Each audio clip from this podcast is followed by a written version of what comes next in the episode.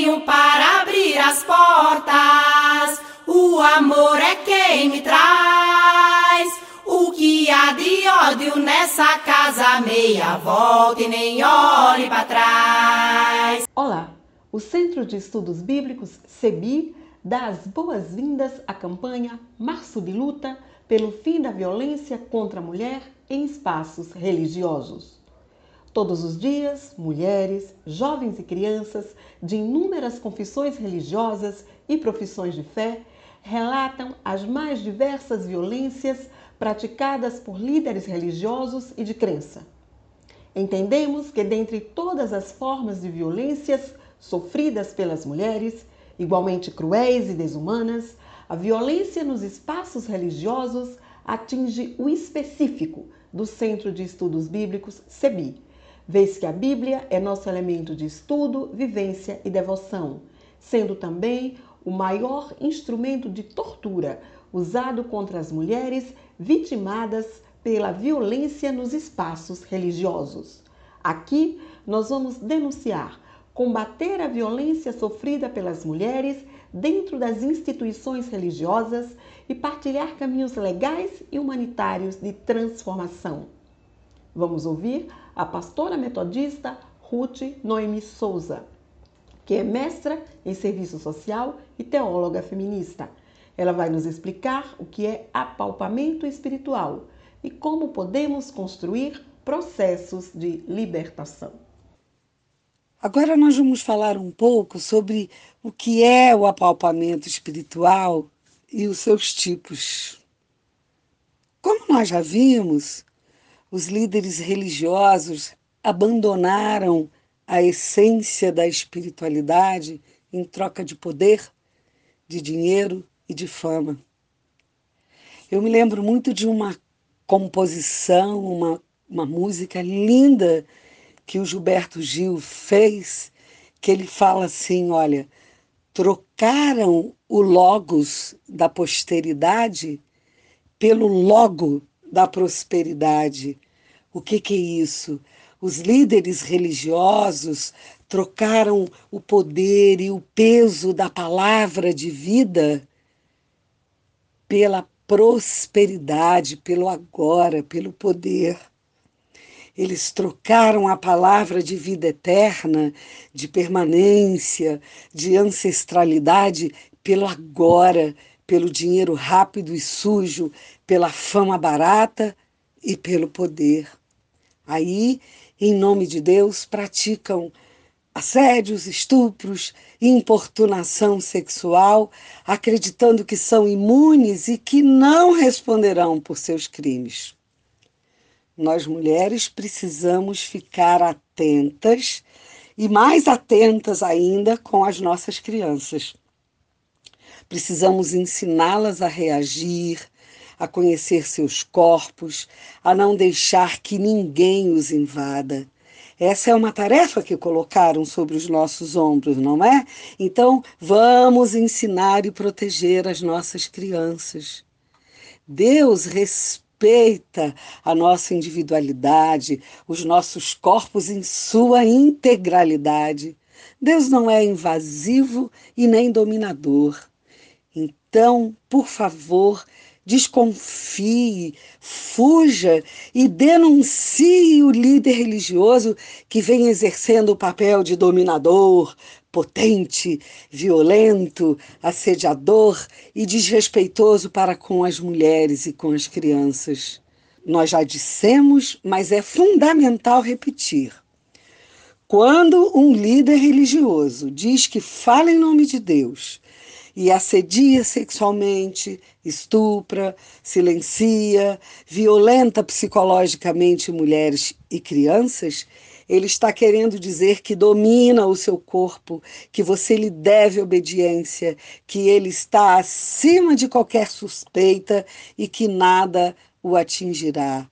Por favor, duvide e denuncie. A gente vai ver agora as mais variadas formas de violência que são praticadas constantemente nos espaços religiosos. Eu tenho certeza de que você já foi vítima de alguma delas. Eu fui de muitas. Eu sou ainda. Se ele diz qual é o tipo de livro que você deve ler, isso não é cuidado, é controle. Ele não quer que você aprofunde o seu conhecimento. Logo, isso é violência contra você.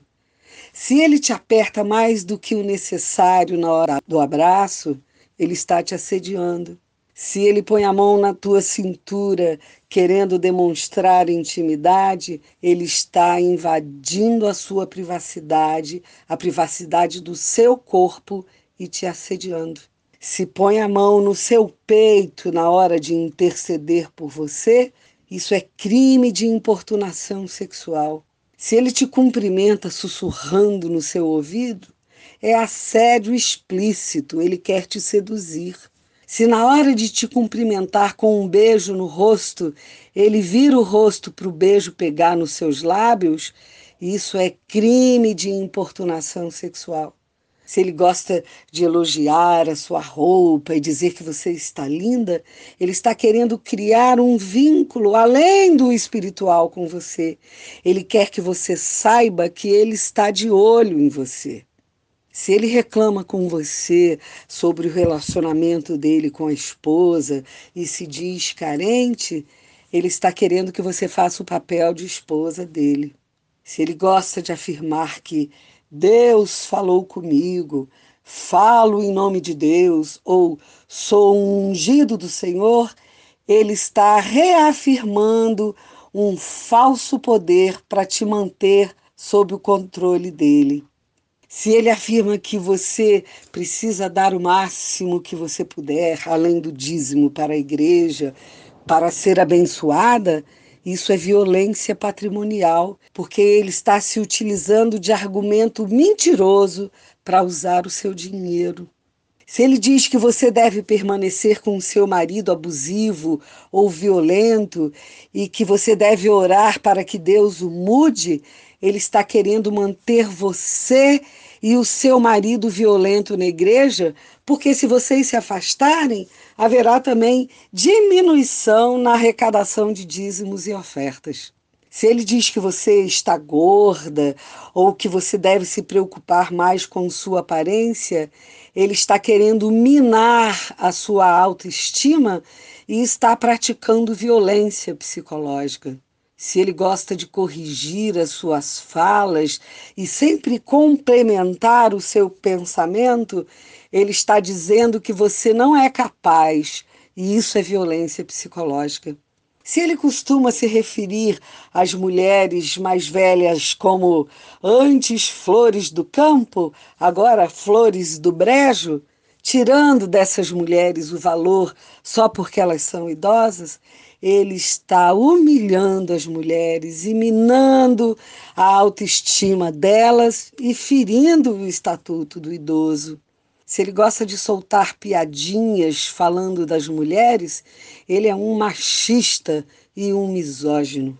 Se ele não gosta de dar palavra a uma irmã quando ela pede, é porque ele desconsidera o valor dessa mulher. Isso é um ato explícito de humilhação. Se ele gosta de reafirmar sempre que as mulheres são submissas ao marido ou que devem ficar caladas nos espaços religiosos, ele desconhece a lei brasileira que agora estipulou o poder familiar e não mais o pátrio poder, como já vimos antes, que é o poder dado ao patriarcado se ele faz questão de te ouvir a sós, aconselhar você no gabinete dele ou num local com a porta fechada, fica atenta. Tem assédio rondando aí. Se ele diz que não é apropriado para você ter um curso superior e se destacar mais do que seu marido, ele é um líder desanimador e despeitado porque não aceita a igualdade entre homens e mulheres. Se ele diz que você não pode exercer o ministério pastoral por ser mulher, ele demonstra o quão equivocado e limitado é o entendimento teológico dele. Se ele diz que fazer sexo com você é uma ordem de Deus para que você seja curada, ele está simplesmente querendo te estuprar e dominar o seu corpo. Se ele gosta de afirmar que as mulheres são as culpadas pelos problemas do casal, porque falam muito e não respeitam a autoridade do marido, você deve procurar uma líder religiosa para trabalhar com ela, porque esse ser desprezível não tem o menor respeito por você. Se ele diz em que candidato, em geral indicam homens, você deve votar, ele está burlando a lei, porque vota secreto e está tirando a sua autonomia de cidadã. Se ele manda recados no seu WhatsApp dizendo que está com saudades ou está sentindo a sua falta, ele está assediando você. Se ele subestima o seu ministério e te sugere um ministério menos importante, ele está praticando assédio moral, ou seja, utilizando da sua autoridade para subestimar o trabalho que você vem realizando, bem como a sua competência. Eu fui vítima de assédio moral.